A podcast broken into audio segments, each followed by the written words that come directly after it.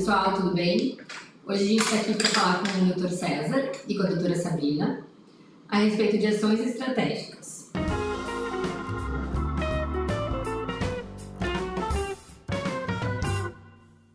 Então, quando a gente fala de ações estratégicas, a gente sabe que essa forma de atuação, por si só, já é uma forma de atuação diferenciada dentro do mercado de advogados. E já se pressupõe que é um caminho pensado, estudado e construído diferentemente do que é a prática habitual. Então, a gente gostaria que vocês falassem um pouco de como que essas ações estratégicas na prática funcionam. Bom, uh, é uma, eu diria que é uma, uma habilidade, né, um diferencial da, da atuação na advocacia, uh, voltada principalmente para buscar uma solução que faça um sentido para o cliente. É entender a demanda não só do ponto de vista do conflito uh, ou da violação do direito que a gente se depare, mas sim uh, do interesse envolvido naquela causa, né? o que, que de fato o cliente quer alcançar com aquilo ali.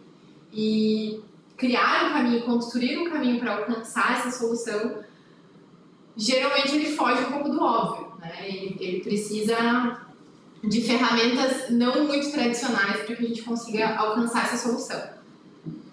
Dentro da, da experiência que eu tenho da advocacia, eu acredito que é no primeiro atendimento, muito mais do que entender o problema do cliente, é entender o, o cliente, a frustração, a expectativa que o cliente tem diante do problema, diante de, na, da busca de uma solução.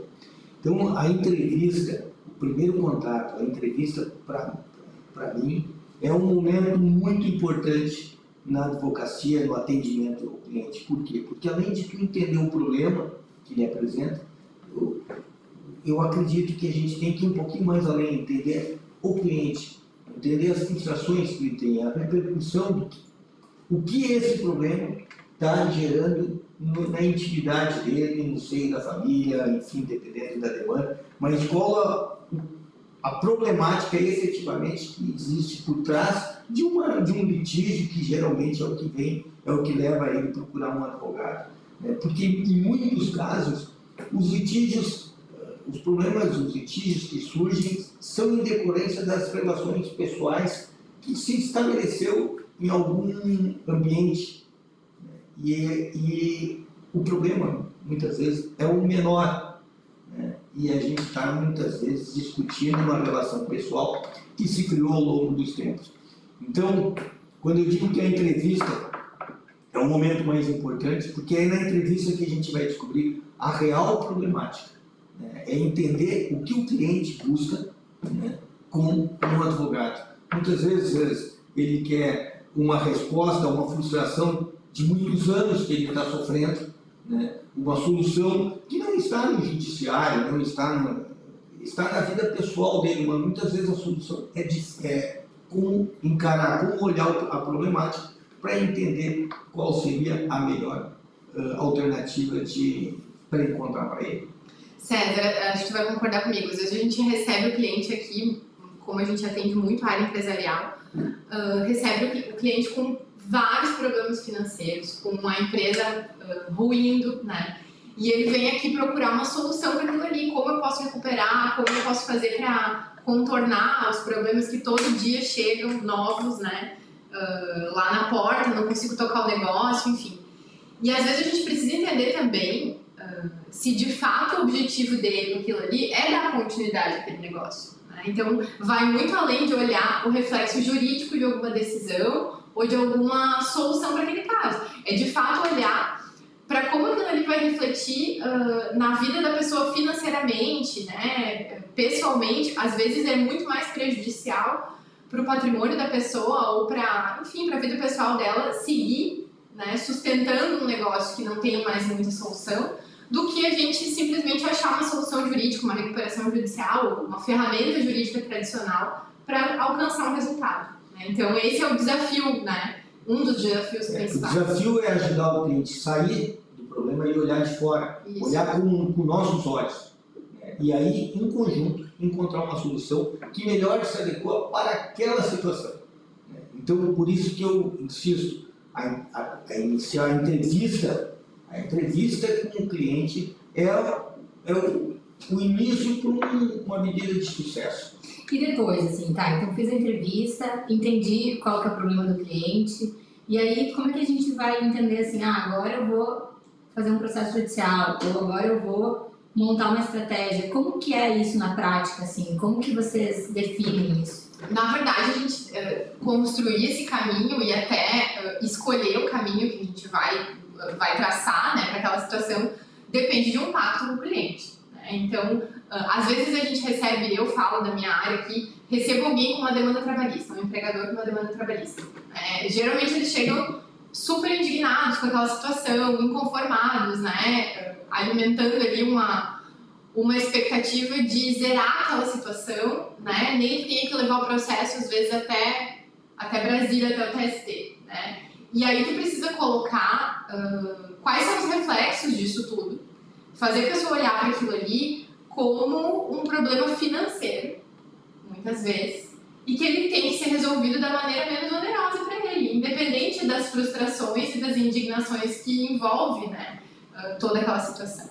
E, e aí, através desse olhar, como o César disse, fazer o cliente olhar o processo de fora, né, uh, com essa compreensão dessas consequências, desses reflexos, a gente juntos, então, define qual vai ser a melhor estratégia. Muitas vezes, numa situação trabalhista, a estratégia é um acordo para, ainda que uh, lá no fundo exista uma insatisfação de alcançar alguma coisa para outra parte, é menos oneroso naquele momento para quem está escolhendo aquela alternativa. Sim. Ou às vezes não, às vezes de fato levar o processo adiante para não criar um precedente naquele ambiente de trabalho. Né? De que daqui a pouco outros empregados nas mesmas condições vendo um resultado vão buscar também demandas semelhantes. Então é muito de uh, definir isso, é, e muito de definir isso num pacto com o cliente, daquilo que de fato vai fazer sentido para ele. E não é singular as situações onde o prejuízo está exposto não tem como evitar o prejuízo, não tem como evitar o dano. E o trabalho do advogado nesse, nesse momento vai ser minimizar ou administrar o dano ou minimizar o prejuízo. Por exemplo, cidadão chega com uma demanda, como a doutora Sabrina referiu, uma demanda trabalhista e, e realmente houveram equívocos lá no, no trato com, aquele, com aquela relação de trabalho e que inevitavelmente vai gerar um custo ao cliente a solução do problema. Então, o trabalho do advogado, qual é numa situação parecida com essa?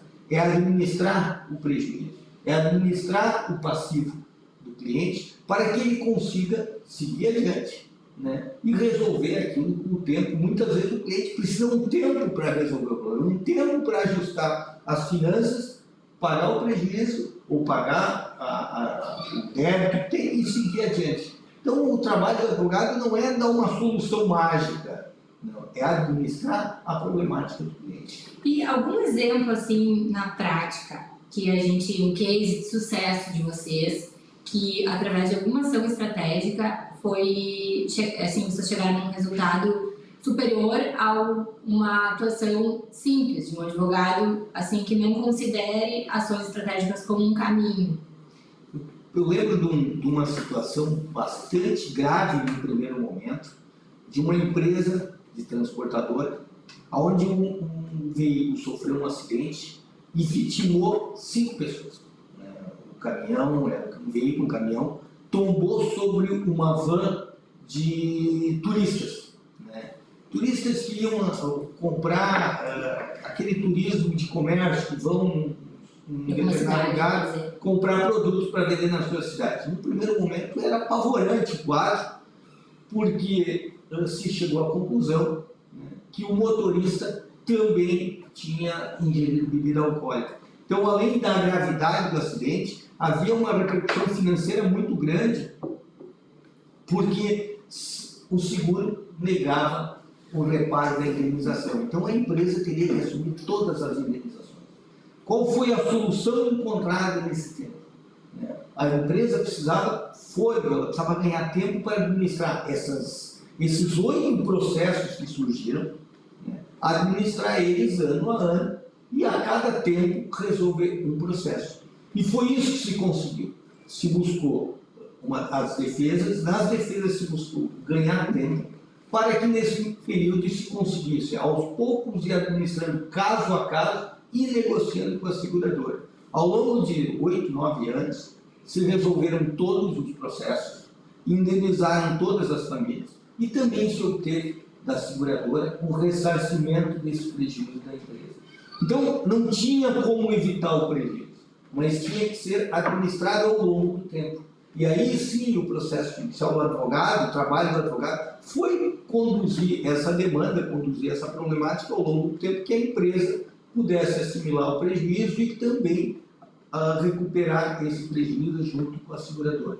Né? Ao fim e ao, ao acabo, passados sete, oito anos, se conseguiu resolver tudo sem que a empresa tivesse que desembolsar grandes valores e também sem que tivesse, de uma forma que pudesse indenizar aquelas famílias vitimadas pelo acidente. Então eu lembro desse caso, foi uma, experiência porque em um primeiro momento nós não encontrávamos uma solução eh, satisfatória, uma solução que desse tranquilidade ao, ao empresário né? e ele teve que conviver com aquele drama por um bom tempo para que fosse administrando aos poucos e encontrasse a melhor solução. Então, se buscar um exemplo, é o exemplo que eu me tenho a memória agora muito vivo.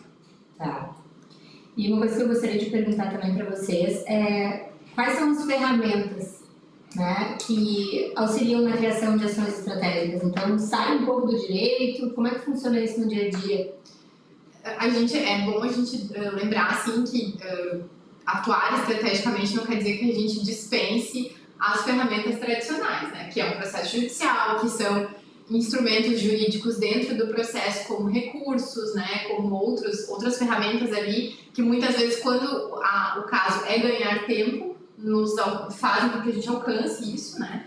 Uh, os acordos também são ferramentas tradicionais, né, tanto judiciais quanto extrajudiciais, uh, podem sim ser, muitas vezes, a ferramenta principal para uma ação, para uma solução estratégica para uma determinada causa, né, mas muitas vezes, uh, e cada vez mais a gente vem visualizando, que o direito precisa conversar e muitas vezes se alimentar um pouco de outras áreas do conhecimento, né? Então, uh, vou dar assim dois exemplos básicos. Né? Nós temos uma colega aqui, doutora Sayonara, que trabalha na área de família. Né?